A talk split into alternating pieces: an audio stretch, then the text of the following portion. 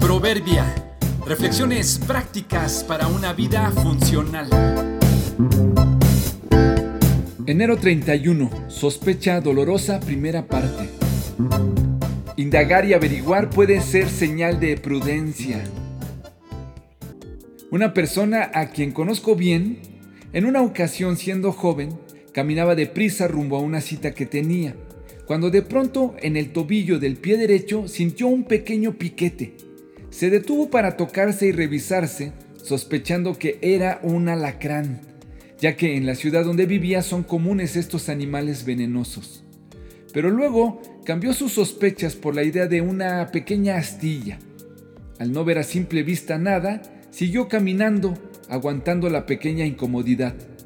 Luego de unos cuantos pasos, sintió nuevamente otro piquete, esta vez un poco más fuerte.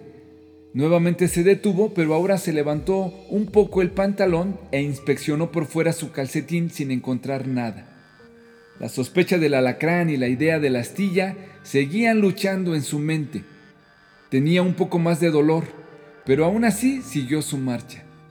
Solo dio unos cuantos pasos más y sintió por tercera vez un piquete, en esta ocasión mucho más doloroso. Entonces supo que no era una astilla. Se revisó con cuidado el pantalón, sacudiendo su pierna fuertemente y cayó al piso su sospecha primera. Un gran alacrán, dispuesto a seguir picando. Lo mató de un fuerte pisotón inmediatamente como queriendo desquitarse del ataque traicionero y deseando que con la muerte del insecto se disipara su dolor. Este traslado a una cita importante se convirtió en un momento doloroso. La historia que siguió a estos piquetes se volvió todavía más necia y complicada. En una situación como esta, tal vez no había cómo evitar los piquetes, pero después del primero y con las sospechas previas, quizá se hubieran evitado el segundo y el tercer piquete.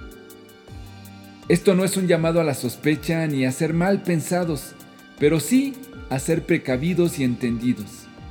Es claro que no podemos andar por la vida sospechando de todo y de todos, pero si algo no te suena bien o no te queda claro, lo mejor es detenernos y averiguar, preguntar, pedir una aclaración, verificar o pedir un poco de tiempo, consultar con otros y pedir sabiduría a Dios. Cada día y cada compromiso tienen sus riesgos. Algunos son ineludibles, pero otros tantos pueden evitarnos pena y dolor. Como aguas profundas es el consejo en el corazón del hombre, mas el hombre entendido lo alcanzará. Proverbios 25